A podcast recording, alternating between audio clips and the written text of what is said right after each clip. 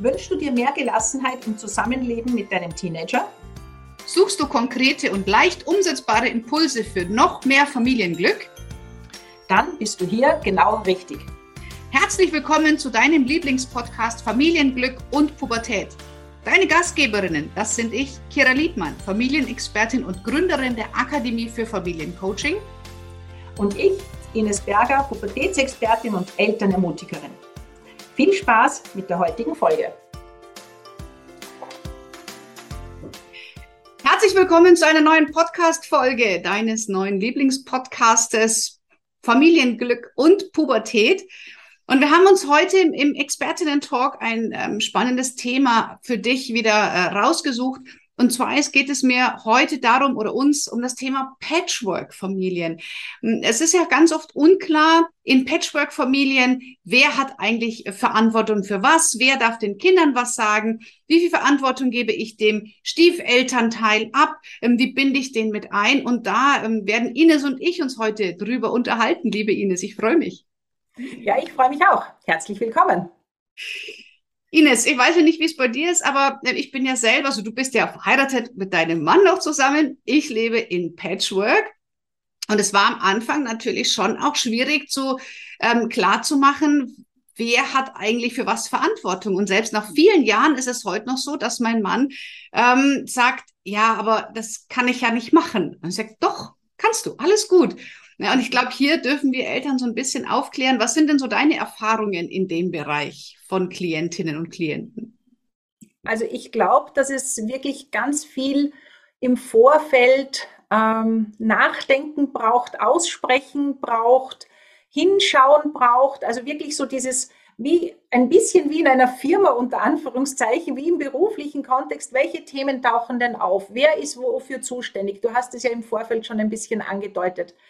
Ähm, was ist auch, was erwarte ich mir auch von meinem Partner, meiner Partnerin? Ja, und da ganz oft passiert da dieses berühmte Dramadreieck, wo dann äh, Täter, Retter und Opfer sind und dann immer zum Beispiel, also das ist so der Klassiker, der ganz oft passiert, in, wenn die Kinder angenommen aus der Familie der Frau mitkommen und ähm, die, die sind gerade jetzt ja in der Pubertät, womöglich extrem respektlos, ja, und dann kommt der Partner und quasi will seine Frau retten gegen ihre Kinder.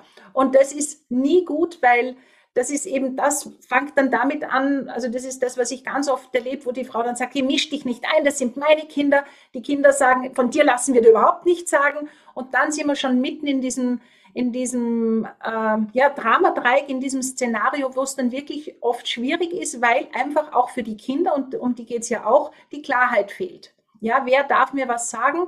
Und dann sind wir wieder bei dem Thema persönliche und soziale Verantwortung. Und was ist meine Verantwortung? Wo ist meine Grenze? Was hat es mit mir zu tun?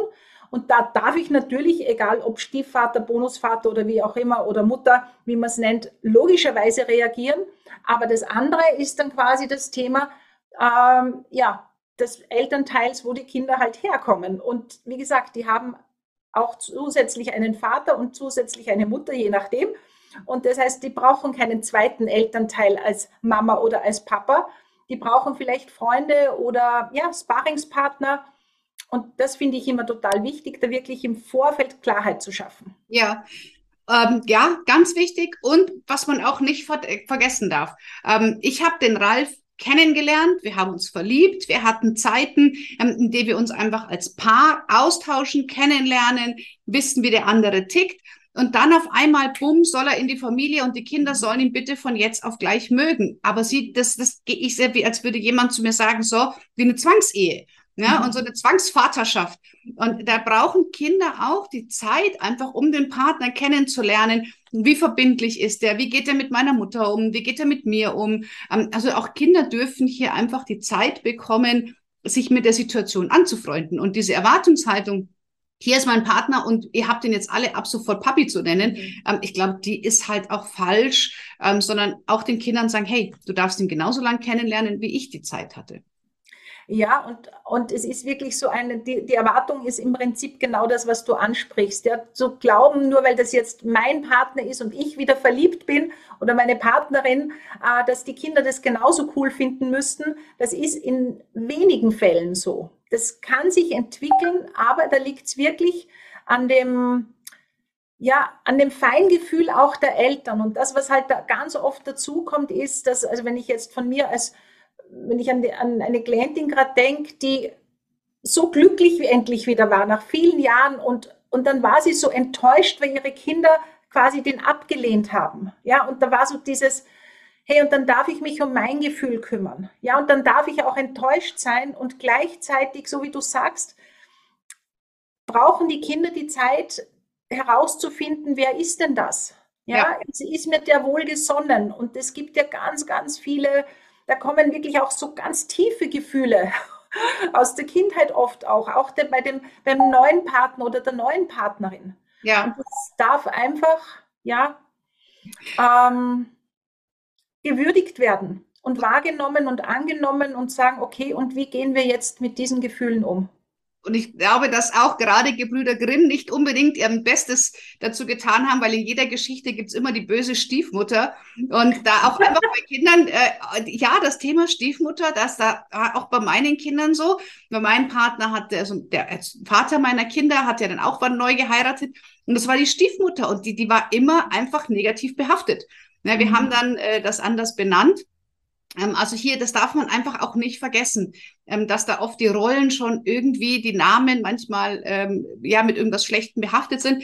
Der Ralf ist jetzt von den Kindern der Herzenspapa, so ist das, wie wir uns das, oder die Kinder haben es eigentlich selber so genannt, dass es der Herzenspapa ist und das finde ich total schön. Ähm, mit der Rolle kommt er halt auch super zurecht. Und was wir gemacht haben, ist wirklich ähm, relativ am Anfang, dass wir uns zusammengesetzt haben und ich den Kindern auch gesagt habe, dass er niemals ihren leiblichen Vater ersetzen mhm. soll und es auch gar nicht will. Aber wir haben auch ganz klar gesagt, was ich schon möchte, dass auch der Ralf den Kindern sagen darf. Also, dass er auch vielleicht nicht den absolut gleichen Erziehungsauftrag hat wie ich. Ich glaube, das ist unrealistisch, aber dass wenn er jetzt sagt, räum dein Zimmer auf oder mach bitte dieses oder mach jenes, dass das schon auch durchaus eine gewisse Wirkung hat. Also dass die Kinder auch wissen, der darf mir auch was sagen, ähm, bis zu einem bestimmten Grad. Also ich glaube schon, dass man auch in die Richtung durchaus äh, Absprachen treffen sollte, um den Kindern hier auch eine Sicherheit zu geben. Absolut. Und ich plädiere immer dafür, die Kinder wirklich, so wie du sagst, uns zusammensetzen oder sich zusammenzusetzen und zu sagen, hey, wie, wo, was ist, was passt denn auch für euch? Also sie auch bis zu einem gewissen Bereich natürlich mitbestimmen lassen und sagen, hey, nein, also mein Zimmer redest du mir sicher nicht rein, ja, oder wie auch immer, oder übers Essen. Also, dass sie auch wirklich dieses Gefühl haben, da kommt jetzt nicht ein Fremder und sagt mir auch noch, was ich zu tun habe. Ja. In Wirklichkeit ist es ja so, dass die Kinder in Trennung und Scheidung sowieso massiv belastet sind. Ja, wenn man, je nachdem, wie lang das und darum ist das ja alles sehr individuell und komplex. Ähm, aber je nachdem, wie lang halt diese Trennung vorbei ist, sind die entweder schon gut gesettelt oder eben vielleicht auch noch nicht. Und es braucht wirklich viel Zeit und wofür ich auch immer wieder plädiere, ist, sich Unterstützung zu holen. Also das ist auch das, was ich in der, in der Praxis sehe, weil es einfach von außen moderiert, die Punkte anzuschauen. Wenn ich sehe, boah, das Kind verdreht schon die Augen, wenn die Mama sagt, ja, aber da, da, da, da, da, ja. Und dann ist schon klar, okay, das, da, da stimmt irgendetwas nicht sondern hey, was ist es, warum du die Augen verdrehst? Was ist dir denn wichtig? Ja, aber ich will nicht das oder das, ja. Und dann können, haben die die Chance, das auszusprechen. Und ich sage immer, ich bin die Übersetzerin der Sprache der Jugendlichen die Sprache der Eltern und umgekehrt.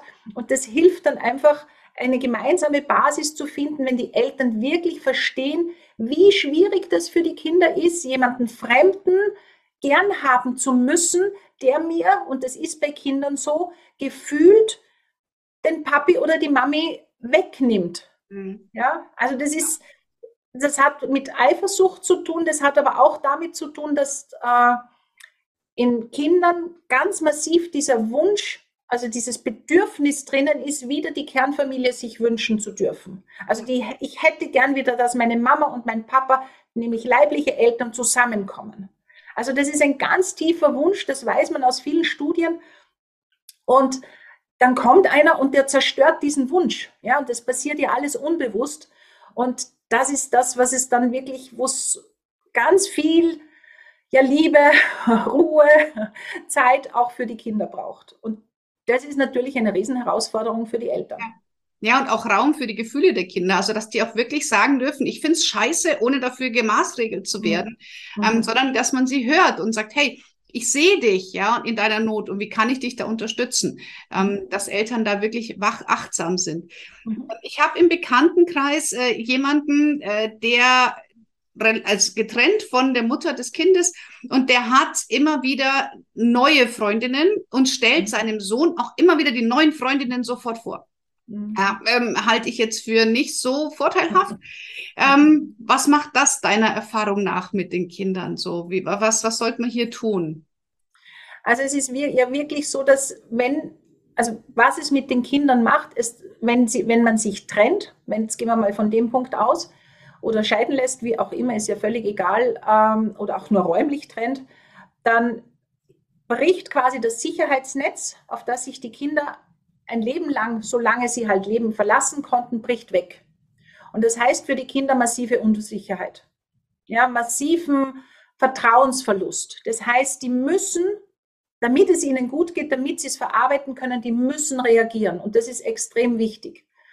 Ähm, das heißt, die regredieren vielleicht, ja, das heißt, je nachdem, wie alt das Kind natürlich ist, ja, sie werden vielleicht auch Ängste entwickeln. Also Angst ist auch gerade so ein massives Thema, wo die wo, wo die Kinder dann sagen, ja, aber wenn der Papa weggegangen ist, dann kannst ja du auch weggehen. Ja, mhm. also für die, in der kindlichen Logik heißt es ja, vorher ist etwas passiert, was, was sie sich nicht vorstellen hätten können, aber dann kann ja auch passieren, dass die Mama zum Beispiel weggeht oder umgekehrt natürlich. Ja. Und da, das heißt, das, was sie brauchen in dieser Zeit, ist wirklich auf ganz vielen Ebenen Sicherheit. Ja, damit sie ihr Vertrauen wieder aufbauen können.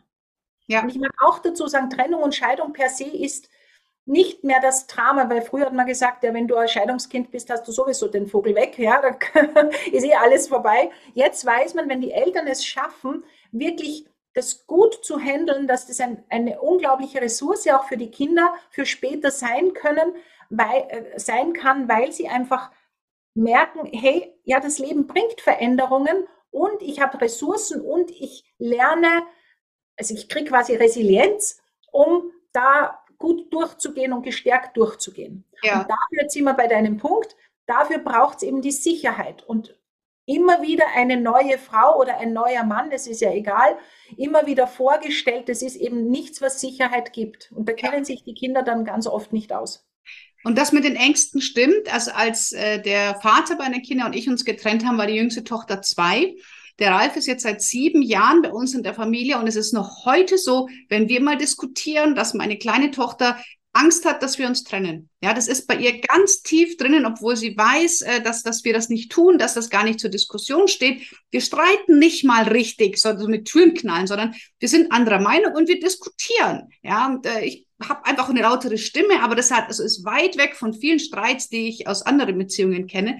Und trotzdem geht sie in ihr Zimmer und weint, weil sie Angst hat, dass wir, dass, dass, dass er wieder geht. Also diese Ängste sind bei den Kindern auch über Jahre noch drinnen und die, die dürfen wir Eltern absolut ernst nehmen. Also das finde ich ganz wichtig, dazu sagen, hey, komm, so ein Quatsch, sondern wirklich jedes Mal wieder das gleiche Gespräch führen und das gleiche Gespräch suchen mhm. und sie wieder auffangen. Ähm, also das, wie du sagst, das geht nicht von heute auf morgen. Das braucht einfach Zeit.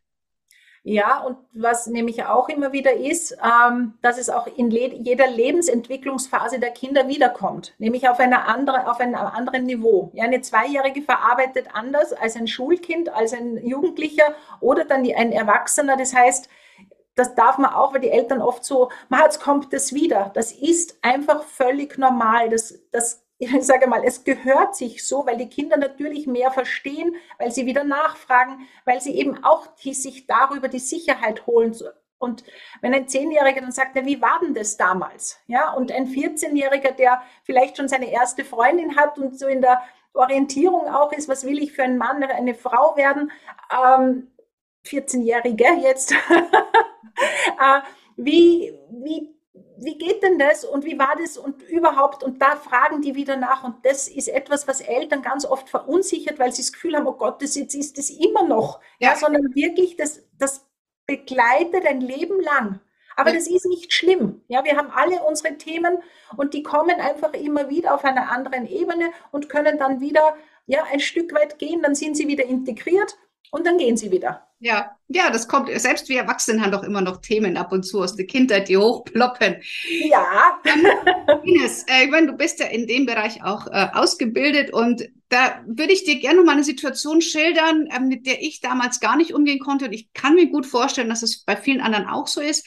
Ähm, mein Ex-Mann und ich waren getrennt. Er hat eine neue Frau gehabt. Die Frau hat zwei Kinder selber gehabt. Ähm, all, beide ein Jahr älter als meine Tochter. Meine Töchter, beide. Und jetzt hat mein Ex-Mann erwartet, dass meine Kinder ihre Stiefgeschwister zum Beispiel immer zum Kindergeburtstag einladen. Meine Kinder haben aber gesagt, wir mögen die nicht. Wir sind mit denen nicht befreundet. Warum muss ich die einladen? Und sie haben es dann ihm zuliebe gemacht, wollten diese Kinder aber überhaupt nicht da haben. Mhm. Hier ist guter Rat teuer.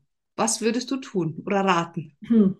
Also raten. Das, was ich immer zu bedenken gebe, ist, ähm, wir können den Ex oder die Ex nicht mehr beeinflussen. Das heißt, alles, was ich als Ex oder ja, sage, wird beim anderen nicht ankommen.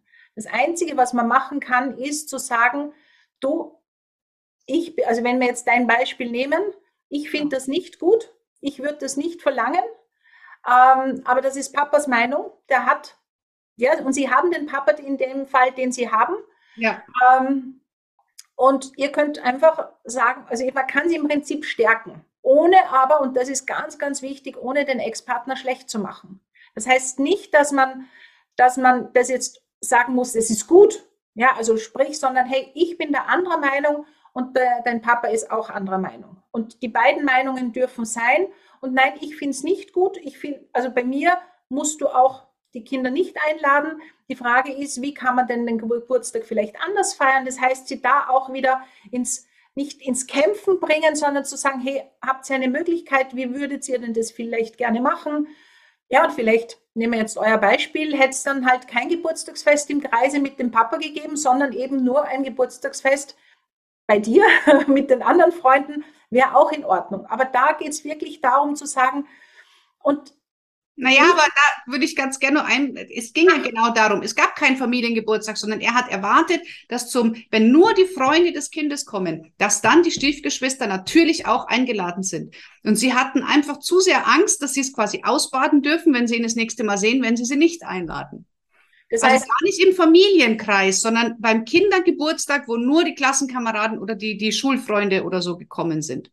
Ja, und dann ist die, dann ist die Frage, die du, also das heißt, die haben bei euch gefeiert und die genau, anderen. Ich habe Kindergeburtstag ausgerichtet und er ist davon ausgegangen, hey, die Stiefgeschwister gehören da selbstverständlich mit dazu. Okay, gut. Und dann kann man nur wirklich, je nachdem, wie alt sie halt sind, sagen, wie möchtest du das und womit kannst du leben? Das ist im Prinzip eine Entscheidung, wie sie es auch später im Leben haben. Ja, du musst immer irgendwelche Kompromisse eingehen. Sage ich nein, das will ich nicht und lebe mit der Konsequenz, dass der Papa dann für mich quasi auf mich böse ist. Oder ich sage, okay, ich dehne mich, und dann lade ich sie halt ein und schau mal, vielleicht sind sie ja eh nicht so schlimm. Oder ich lasse sie links liegen. Ja. Also ich glaube, das ist einfach etwas, wo man die Kinder begleiten darf, wo man Szenarien durchspielen darf, ähm, dass sie einfach merken, hey, es diese Situationen werden im Leben immer wieder kommen. Ja, ob das jetzt der Stiefpapa ist oder die Stiefgeschwister oder wer auch immer. Wir werden, sind immer in diesem, wie sagt man, in diesem Spagat zwischen Kooperation und Integrität. Was passt für mich gar nicht, aber wo will ich kooperieren? Ja, Kompromisse eingehen. Also das, glaube ich, ist extrem wichtig für die Kinder auch zu lernen. Was natürlich oft schwierig macht, und das weiß ich natürlich nicht, wie du gemacht hast, aber wenn ich so an manche Eltern, die ich begleite, dann denke, die das fast nicht aushalten, weil ihnen die Kinder so leid tun. Ja, und dann kommt noch die Wut auf den Ex-Partner. Man hat sich ja aus gutem Grund getrennt oder man wurde getrennt oder ist nicht freiwillig und dann kommen und dann fängt sich's wieder an, die eigenen Gefühle mit denen von, der kind, von den Kindern zu mischen. Ja. Das ist halt dann das Spannende, das auseinanderzudröseln und zu sagen, okay, wie kann ich da jetzt wirklich den, die Flughöhe erhöhen und sagen, okay, und wie können wir das Beste daraus machen und was könnt ihr auch daraus lernen und wir gemeinsam. Aber das ist eine wirklich schwierige Geschichte, weil natürlich die eigenen Gefühle immer mitspielen. Absolut.